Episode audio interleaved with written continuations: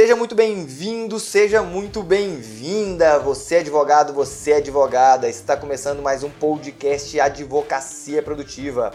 E eu me chamo Heiler, sou advogado trabalhista empresarial e coach de produtividade. E aqui comigo mais uma vez está o Robert Oliveira. E nós acreditamos verdadeiramente que você é advogado, você é advogada, pode produzir mais com menos esforço sobrando tempo para fazer o que realmente importa na sua vida. Mas para isso acontecer, você só precisa saber como. E é isso que vamos compartilhar com você através de técnicas, métodos, softwares, insights, dicas para aumentar a sua produtividade. Então fique conosco até o final.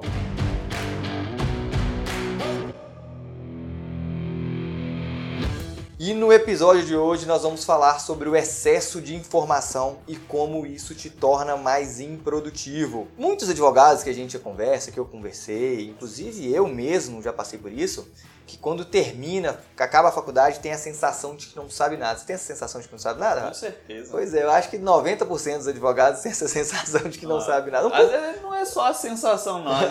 você tem muita informação dentro do curso, né? Você, você, é muita coisa, principalmente o curso jurídico, ele traz todas as áreas, né? Todas mesmo do, do mundo jurídico e ninguém consegue trabalhar com tudo, né? É mentira, tem algumas pessoas que trabalham com tudo. E, e você já tem essa sensação por, por ser realmente muito difícil você conseguir assimilar todas as áreas do, do direito, né? Mas se você pensar em qualquer outro curso, apesar de toda a informação ali dentro da, da faculdade, você realmente sai achando que você precisa de mais e precisa de mais e mais e mais, né? É, realmente, você falando aqui agora, eu acabei de pensar aqui mesmo no médico. Quando você forma medicina, você sai clínico geral. Se você quiser atuar em outras áreas da medicina, você tem que fazer uma outra espécie uma de especialização. especialização é, isso, talvez para a maioria das áreas, você tem que fazer. Agora, para o direito, não. Você sai é, advogado, mas é, todo mundo sabe, ou pelo menos eu acho que todo mundo sabe, é, que quando você escolhe uma determinada área, um determinado é, matéria, um determinado nicho para você trabalhar, você tem mais chances de sobressair os demais e também de ficar especialista naquele, naquele assunto. E quando você sai com aquela sensação, a maioria das pessoas sai com aquela sensação de que não sabe nada, qual que é a primeira medida que ela vai tomar? Eu vou fazer uma pós-graduação. Que a pessoa vai lá e fica um ano, dois anos fazendo a pós-graduação. É na área que ela gosta, é na área que ela escolhe que ela gosta. Mas aí termina a pós-graduação e ela fala, ah, mas eu acho que eu ainda não tô tão bom. Às vezes ela faz uma pós-graduação em direito material e ela fala, ah, eu não tô tão bom, acho que vou fazer uma agora de direito processual para poder me adequar, para poder complementar aquela área, porque eu tenho certeza que assim que eu terminar de fazer essa pós, eu vou estar tá pronto, vou estar tá preparado, eu vou ter confiança de poder atender o cliente. E muitas das vezes não acontece isso, a pessoa faz mestrado, faz doutorado e acaba que vai é, dedicar a vida acadêmica Muitas das vezes pessoas gostam, eu admiro pessoas que fazem isso, é, mas tem pessoas que fazem doutorados, fazem mestrado justamente por correr, ter medo de, de fazer advocacia, de ter advocacia como um todo aí, né? Como uma advocacia prática mesmo. E nós fomos ensinados por professores, e eu tenho muita admiração por professor, mas muita gente busca especializações, mestrado, doutorado, com um modo de fugir um pouco aí da, da advocacia. É, o, o direito ele é, ele é realmente um, uma área bem, bem teórica mesmo, mas é, isso talvez seja um, o primeiro erro que se possa cometer ao sair da, da faculdade. O problema não é exatamente é, ir para uma pós-graduação ou buscar se especializar, até porque é, o conhecimento entregue na faculdade ele é muito básico. Então, se o aluno simplesmente não buscou um conhecimento, uma atividade extracurricular durante a faculdade, ele não vai ter um conhecimento mais aprofundado de nenhuma matéria do direito. E, e fazer uma pós-graduação assim que sai da faculdade não é o problema. Mas se aquela pessoa que saiu da faculdade, ela não buscar a prática no momento que saiu da faculdade, ou até mesmo dentro da faculdade por meio dos estágios, aproveitar ali ao máximo, né?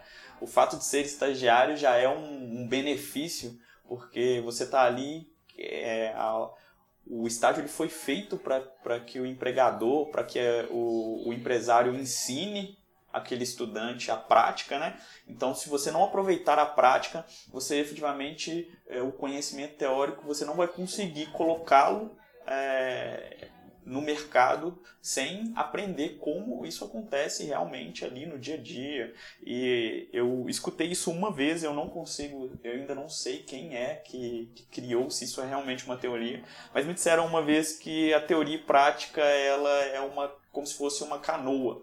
Então você tem um remo é a teoria, o outro remo é a prática.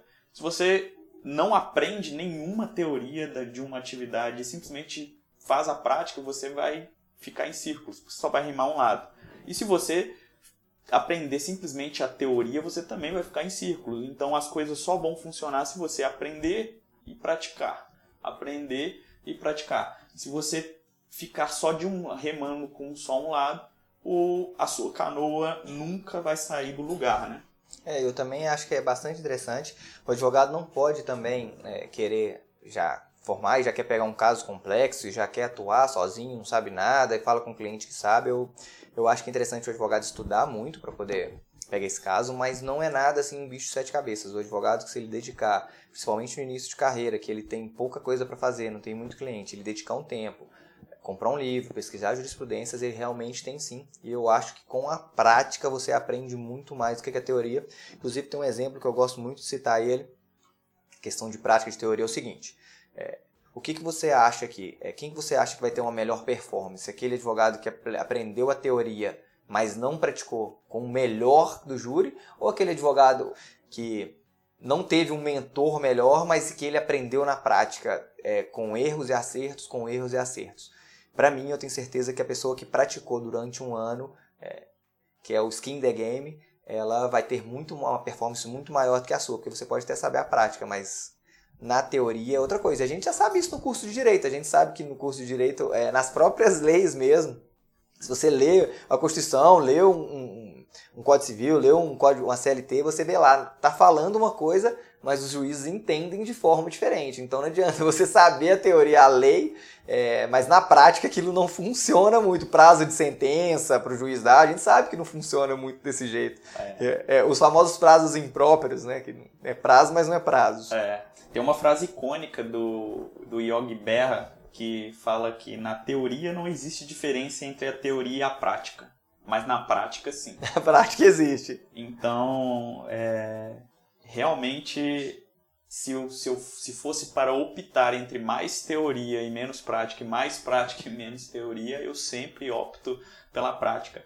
Eu acho que é, não existe um outro lugar melhor para aprender que não errando e aprendendo ali com com a tentativa e erro, né? Isso é até muito do mundo da, das startups. É, isso é um, uma prática comum de tentativa e erro. Você só encontra o seu produto é, que vai atender o seu nicho de mercado, é, entregando o produto e recebendo os feedbacks daqueles potenciais clientes ali. Então eu tenho muito essa filosofia de, de aprender tentando. E, e eu aprendi também que o acerto ele praticamente não te ensina nada, ele simplesmente te dá um, uma é uma consequência. Já o erro ele traz uma carga de ensinamentos ali que nunca mais você vai esquecer. Toda vez que você erra fazendo alguma coisa, quando você tem um erro mesmo ali, um fracasso com aquilo, você nunca mais esquece como foi que você errou. Então você aprende a fazer de outra forma até que você efetivamente fique especialista em acertar em determinada atividade, né? Você me falou aí o Anthony Hopkins, um dos maiores treinadores aí de mundial, treinadores de alta performance, de coaching, ele fala que é, você, na verdade, você não fracassa, você erra e aprende. Você erra e aprende ou você erra e acerta. Se você erra e acerta, beleza. Se você erra, é, se você faz algo e acerta, ótimo. Se você erra, ótimo também, porque você vai aprender uma maneira de não fazer aquilo. E tem um, um, um exemplo que é mundialmente conhecido, que é Thomas Edison, que quando ele descobriu a lâmpada, perguntaram para ele é, o que, que ele fez para poder descobrir a, a lâmpada, o que, que foi que aconteceu. Ele falou, é, ele falou assim, não descobri como inventar a lâmpada, mas sim 1.200 formas de como não inventar a lâmpada. Então ele tentou, tentou, tentou até o momento que ele conheceu. Um outro exemplo que eu acho muito legal também é a questão de aprender a falar um idioma, né? Se você quer aprender a falar um idioma, é, o inglês, por exemplo, Você fica aqui um curso no, no, Brasil, sei lá, dois anos, se você for fazer um curso, dependendo do curso, dois, três anos, você fica um ano morando fora, seis meses morando fora, você aprende muito mais, você volta falando inglês em menos tempo do que se você ficar enfiado numa sala de aula conversando com o professor e com seus colegas de classe de aula, porque lá você tem que se virar para falar inglês. Não, não tem outro jeito. Se você quer comer, você tem que saber falar inglês. Então você acaba que se vira e aprende na, na, na prática mesmo. Né? Ah, o ser humano ele foi feito para aprender com a tentativa, né? Então, se você se lembra do, de todas as coisas que você fez quando criança, adolescente e o que te tornou uma pessoa hoje, um profissional, um adulto, foi de todos os erros que você é, teve na vida, né? A criança, como que ela aprende a falar? Ela vai falando tudo errado, vai falando por volume, por sons inaudíveis ali, depois vai aprendendo as primeiras palavras, vai falando errado, falando errado, até que ela vai aperfeiçoando ali com a prática. A teoria entra também? Entra. Você precisa de uma certa teoria ali no, na língua que você está aprendendo, mas você vai aprender mesmo a falar praticando, né? E, ou seja, é, na prática você não precisa saber tudo para poder fazer determinada atividade. Você não pode ser inconsequente, mas é, existem formas de você é, aprender não é fácil mesmo, não é fácil aprender alguma coisa, ser especialista em alguma coisa, mas é, você não precisa, por exemplo, encontrar um cliente para você tentar na prática e fazer laboratório com aquele cliente ali. Você pode procurar um profissional que é seu amigo ou alguém que você admira e passar o dia com ele, ajudar ele, pedir para ajudar ele, trabalhar é, de graça às vezes, se for possível, fazer um estágio não remunerado e explorar aquela opção ali de, de tentar aprender na prática e chamar responsabilidades. Eu me lembro quando eu era é, o último estágio que eu fiz antes de me formar, é, que eu fiz um estágio numa empresa pública e, e é sempre muito difícil o jurídico da empresa pública, né? É muita coisa para pouco advogado. E e eu cheguei com sede de aprendizado ali, eu comecei a pegar tudo para fazer. Tudo que era possível, eu pedia para fazer e, e, era muita coisa mesmo para todo mundo. Então, sobravam atividades ali e, e eu aproveitei essa oportunidade para realmente aprender. Então, tudo coisa que era atividade de advogado, como é, não havia tempo suficiente para todo mundo fazer, eu ia, pegava e fazia, ia tentando e errava, e na hora que o, o meu chefe ia corrigir, ele falava isso está errado, e eu continuava tentando e fazia de novo, até que chegou um momento que eu conseguia, fui aprendendo é, a fazer as coisas, e as coisas sequer precisavam ser é, revisadas, porque eu já tinha aprendido como que funcionava o processo, como que na prática as coisas funcionavam, e eu tinha uma base de teoria que estava na faculdade, eu aprendia lá e praticava, aprendia lá e, e acabava praticando no estágio. Mas eu usei esse estágio para realmente aprender muita coisa que eu aplico hoje no, no, meu dia a dia. Uma das principais coisas que eu aprendi lá foi lidar com pessoas, lidar com. Lá no caso não eram clientes, mas eram. É, eu acabava conversando com pessoas de outros setores da empresa e tal. Então isso me deu uma certa experiência com muita coisa que eu faço hoje no meu dia a dia. Ou seja, eu não precisei fazer um laboratório com meus clientes, eu aproveitei o período de estágio para fazer o laboratório e aprendi muita coisa. É legal isso aí que o Robert compartilhou aí conosco. É, na questão do, do, da prática, você realmente você corta caminhos, né? Você já, por mais que você erre, mas às vezes esses erros que você acha que errou te dão caminhos totalmente diferentes do que as pessoas que estão te ensinando naquele, naquele momento. Então, por mais que você ache, ah, eu cometi um erro, não, às vezes você descobriu uma forma diferente de fazer algo que já vinha sendo feito. E por que, que a gente está falando disso tudo? Para a questão de, do excesso de informação que te torna mais produtivo. É, muitas pessoas vão acumulando conhecimento ao longo do dia, ao longo do ano. Hoje a gente tem tudo na palma da mão, celular, se quiser saber de qualquer coisa. E não só conhecimento, né, Rei? Fatos, informações, informações, contatos, tudo muita coisa. Então você digita aqui, você quer saber até da suposta terceira guerra mundial, aquela atriz que ficou grávida, tudo isso vai passando ao longo do seu dia. Então são muitas notícias que a gente vai é, vem, vem filtrando, vem recebendo ao longo do dia. E acaba que a gente não sabe o que fazer. Então a gente tem muito conhecimento, tem muitas técnicas. Às vezes você vai, pesquisa no Google como fazer, por exemplo, uma sustentação oral. Você vai lá ver 300 vídeos, 300 dicas, 300 é, formas de fazer aquilo. Você fica perdido de tanta informação que você tem que acaba que você não faz. tem um método que eu utilizo, que eu, eu falo que é, é todo evento, toda palestra, todo curso que eu faço agora, eu anoto tudo. Eu sempre gostei de anotar tudo desde a época da faculdade e eu ainda sou é, talvez um pouco antiquado para isso. Eu gosto de levar meu bloquinho de anotação, gosto de anotar na caneta. Não gosto de anotar no notebook, eu gosto de anotar na caneta mesmo, até porque alguns estudos falam que quando você anota. É, eu ia você, falar isso agora. você grava mais o que você anotou ao invés de você digitar. O movimento muscular que você faz com a escrita é, faz com que você grave isso mais por mais tempo. E eu faço isso todos os eventos que eu vou, todas as palestras, tudo que eu faço, um livro que eu leio. Eu tenho a dica que são de três. Eu anoto as três principais coisas daquele livro, daquele evento, daquilo que eu participei e aplico as três coisas.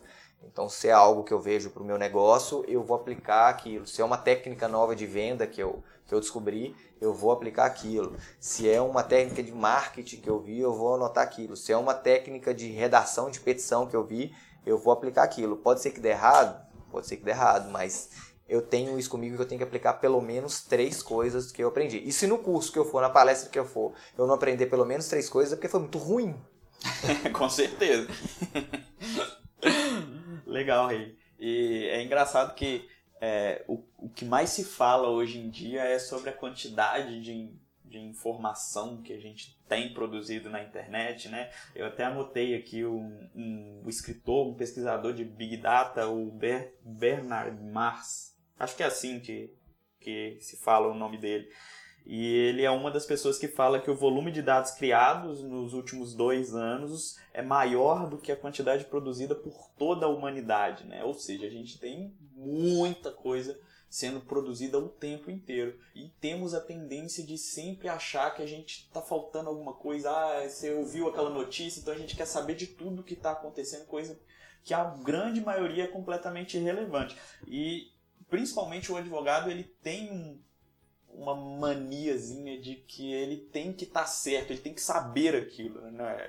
Não pode o advogado não saber determinada coisa do direito, isso é um absurdo. E isso é um ponto que prejudica muito o, os advogados, porque em todos os outros ramos, as pessoas que se destacam no mundo, elas têm um, um pensamento completamente contrário, de tentar aprender. Então, quando ela não sabe alguma coisa, ela fala que não sabe para o interlocutor dela, porque talvez ele seja o ponto de conhecimento onde ela vai, vai aprender aquilo. Se ele fala que sabe, beleza. Por mais que ele fale ali superficialmente, pesquise antes e fale superficialmente, ele não vai aprender nada, porque ele não vai compartilhar com aquela pessoa, né? E eu é, ainda estou lendo o, livro do Rei Dálio e ele fala é, um pouco sobre isso. Ele fala que as pessoas, todas as pessoas que estão é, em destaque hoje no mundo, que são grandes líderes, eles é, não, não se preocupam em estar certos. Eles não querem estar certos ou não querem saber de determinadas coisas. Eles querem resolver as coisas, resolver problemas.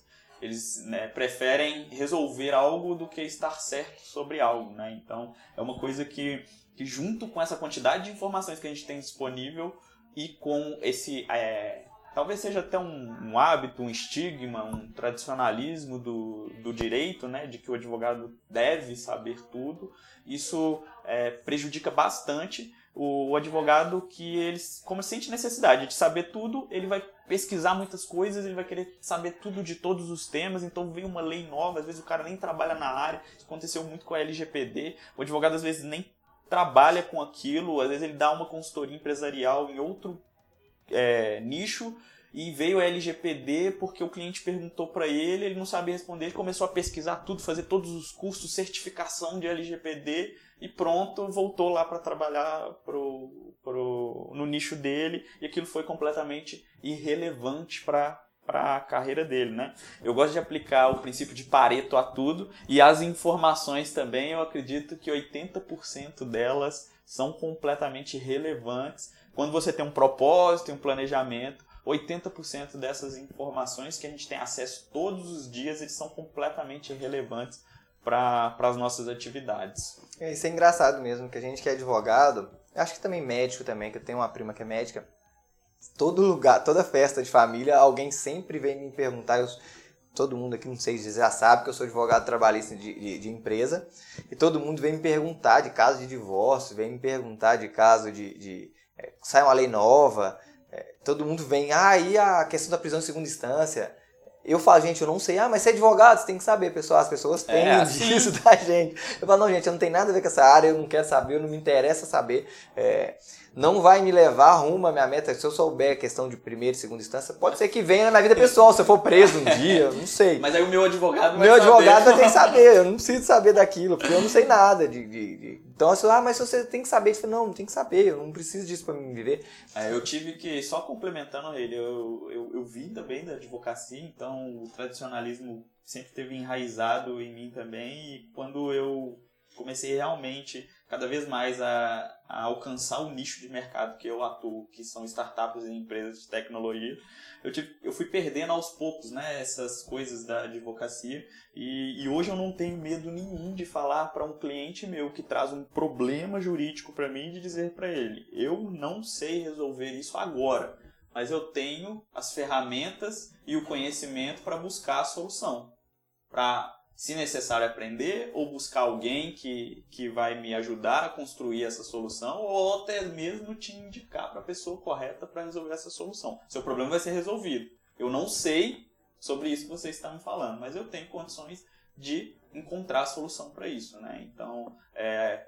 é... Com certeza. E essa questão de, é, de produtividade sua, de informação, tem uma coisa que eu vivo falando com, com as pessoas, é o seguinte você não tem, muitas pessoas têm aquela questão de nunca estar tá preparado e sempre querer uma informação a mais, é sempre querer algo a mais e ficar competindo com aquele colega seu. Às vezes seu colega fala, ah, eu consegui ler três livros esse, esse mês, esse, esse mês eu consegui ter uma pós-graduação, esse mês eu consegui é, formar no mestrado. Isso também atrapalha muito a questão de competitividade aí com pessoas que é, trabalham no mesmo escritório. O que, que eu vi falando que você tem que competir consigo mesmo.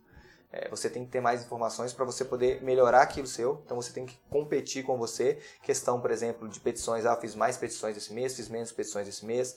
É, fui mais produtivo esse mês que o mês passado e parar de também ficar competindo com o seu colega. Porque às vezes o seu colega ao lado tem oportunidade para poder frequentar cursos à noite. Às vezes você é um pai, você é uma mãe e não tem esse tempo todo de poder ficar buscando informações aí. É, e às vezes as informações que o seu colega usa é, não são tão relevantes assim. Então, foque no que você está fazendo, é, pratique, que, como nós falamos, pelo menos no nosso entendimento, e nós não somos os donos da verdade, a prática é, aprende muito mais do que a teoria, mas a teoria também é muito importante. Se você tiver a oportunidade de praticar e ter mais conhecimento teórico, melhor. O que não dá é você só ter conhecimento teórico e não praticar. É, tem uma. Tem duas frases que eu tirei do Antifrágil, do, do Taleb, que vão de encontro com essa nossa visão de prática, né? E o primeiro que ele fala é os profissionais com experiência prática não escrevem, eles fazem. E, e a segunda é nós não colocamos teorias em prática, criamos teorias a partir da prática. Essa foi nossa história e é fácil inferir a partir disso e de histórias similares que a confusão sobre isso é generalizada. A teoria nasce da cura e não o inverso. Então ele basicamente ele diz que é, todas as teorias que existem, primeiro é, a prática aconteceu, alguém descobriu alguma coisa, fazendo tentativa e erro mesmo. Se você pegar as principais invenções hoje, é, foi assim que aconteceu. E, e a partir disso se criou uma teoria. Então, se você inverte a sequência, é, nada vai acontecer. Então, se não houver prática, nada acontece. Se houver prática e teoria, as coisas acontecem. Se houver só teoria, provavelmente nada vai acontecer e tudo vão ficar simplesmente no campo das ideias. É, e querendo ou não, essa dica que a gente deu aí, que você praticar mais do que aprender, ou seja, tudo que você aprender, você praticar, já ajuda bastante.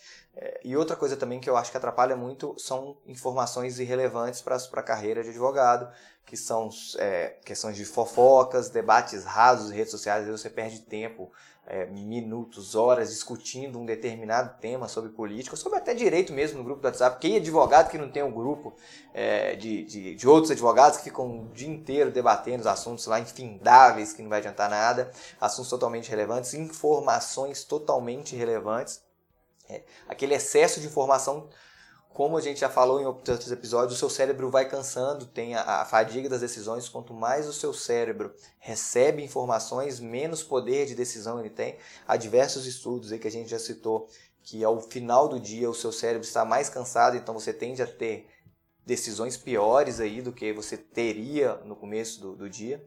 Então, uma dica é, eu tenho certeza que você faz isso, você segue um milhão de pessoas. Não um milhão de pessoas, você deve centenas de pessoas, milhares no de pessoas. No mínimo fica horas vendo stories vendo do Instagram, de... ou agora o Telegram, tem vários grupos lá e fica ouvindo os áudios do, das personas hoje que produzem conteúdo lá, ou qualquer outra coisa.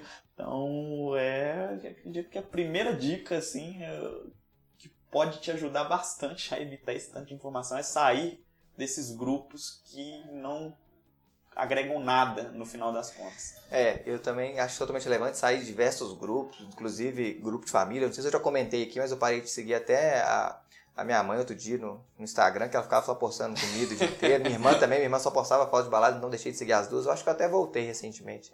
Que elas falaram que eu não estava curtindo as fotos delas mais, mas eu deixei de seguir um monte de gente.